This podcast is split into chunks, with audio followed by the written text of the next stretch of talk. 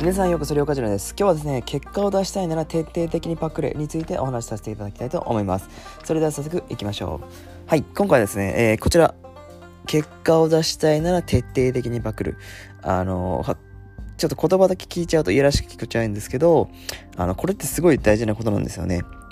はい。まず、あの、結果を出したいのであれば、じゃあその分野において、いわゆるもうすでに結果を出している人を見て、そこからまずその人のことを徹底的にパクるんですよ。パクってそこから自分のオリジナリティを出してあの自分だけの方向性を見つけてそこを差別化していくっていうのは大事なんですけど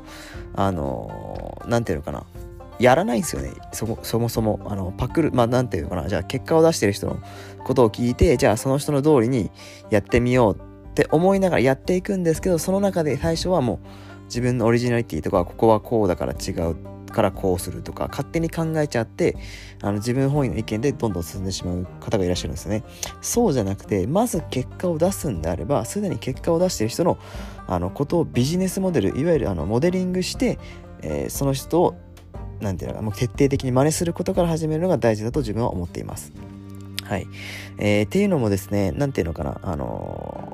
ー、まあじゃあビジネスを始めましたとなるときに分かんないじゃないですか。言ってしまえばどういったことをすればいいとかどういった流れでしてればいいとかとか。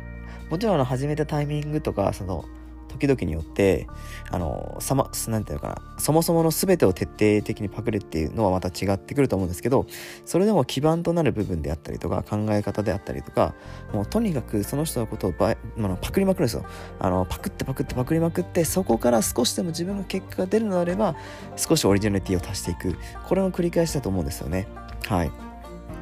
なので、あの、皆さんが何かするときも、とりあえずは徹底的にこれ、まずは上手い人の真似をする。あの、例を言うと、あの、例えば自分野球やってたので、じゃあ上手い人の、あの、プレーをパクっていこう。まずどういうふうに球を取って補給して、どういうふうにスローインまで行くかですね。ここの流れをどうなるかっていうのを徹底的に見て真似して、それをパクっていくんですよ。で、それで、あの、自分ができるようになれば、そこに自分の、なんていうかな、やりやすいやり方というか、やりやすい動きっていうのが出てくるので、それを使って自分のものにしていくっていうことなんですね。まあ結局言ってしまえば、あの、なんていうのかな、野球するにあたってまずキャッチボールってすごい大事なんですよ。キャッチボールがしっかりできて、できるからこそ、あの、プレーにわたっても、じゃあ、あの補給までのタイミングだったりとか、えー、そこからスローインするまでのタイミングだったりいろいろ分かるようになるんですけどそもそもの基礎ができてないとまず試合に出るっていうのは無理ですしじゃあバッターとしてあの、打席に立ちました。打席に立ってそれからボールを打つってなっても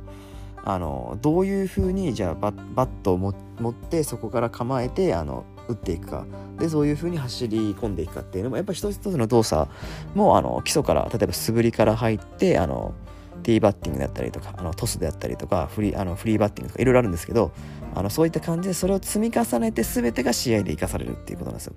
なのであのまずは基礎を大事にしていく。あのここ基礎を本当に厳かにしてしまうとあの応用なんてできるわけないですしあのもし結果が出たとしても若干やっぱりあの結果の出るスピードが遅れてしまうんですよ。はい。なのであのもちろん先に行きたい気持ちとかあのこれやりたいこれやりたいいろいろあると思うんですけどあのまずは純粋に基礎をやることです。基礎をやってあのまずインプットするんです。インプットしてそれをアウトプットすることも大事です。あの前の音声にも言ったんですけどインプットが、えー、3割のアウトプット 7, 割ですね。はい。あのインプットすることは誰にもできるんですインプットした後に相手に伝える例えばじゃあ自分がインプットしますよであのその知識を相手に伝えるためにはそれ以上そのインプットの知識量あのしっかり分かってないといけないしそれをじゃあ相手に分かりやすく説明するように言語化もしていかないといけないのでそういう意味であればあの話すことによって知識が定着していくのであのインプットばっかりにならずにアウトプットもしっかりしていくっていうところが大事です。はい、なのであの今みたいに自分がじゃあ学んだことを一つ得ることによってこれをアウトプットいわゆるその音声配信流すことによって自分のインプットの質が高まりますしアウトプットのあの何て言うのかな。喋り方まあ喋りじゃないですけどアウトプット力も向上していくのであの自分からさウィンウィンウィンでしかないんですよね。もういいことしかない。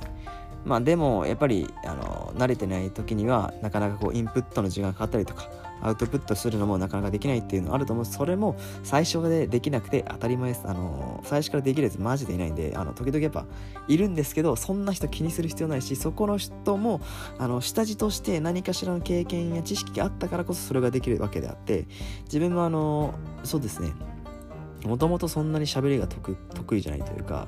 あのそんなに話すこと 好きじゃないというかどちらかというと聞く方が好きなのであの自分からガンガン話す行く人じゃなかったんですけど仕事上それこそアパレルやってる時とかこちら側からお話をしないといけない時があったし、まあ、あのセミナー講師としてあの立つ時もあったんですね。その時にやっぱ人前で立って話すっていうのもあったし大学のあの講師として招かれてそこであの、まあ、200人ぐらいの前でお話をするっていう経験もあったんですけどやっぱり一つずつそういった経験があったからこそあのまあ日に日に上手くなっていくじゃないそれはまあちょっとは良くなっていくんでそれでもやっぱり自分の中ではまだまだここはダメだなとかここをもう少し詰めていかないなとかあのやっぱりあの発見もあるのでそういったことをどんどんどんどん積み重ねていっ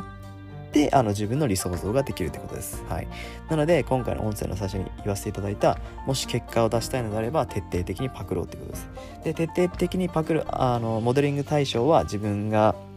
したい分野の中でいわゆる最先端行ってる人っていうかあの結果がすでに出てる人ですねでその人の、まあ、知識というかその人の行動結果を学んで、えー、1人じゃ足りないなってことではもう2人、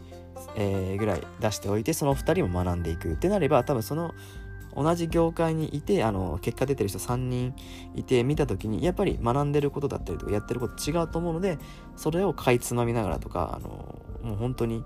何て言うか自分がじゃあしたいのであれば一人ずつこう仮説検証していってこの今の時代にはこれがあっていうことも見つけるのは面白いのじゃないかなと思います。はいあの今がまだやっぱりインプットの時期だと思うのでこの時を、あの有効活用してどんどん知識貯めていってもらえればなと思います。はい今日は以上になります。それでは皆さん良い一日を。ありがとうございました。バイ。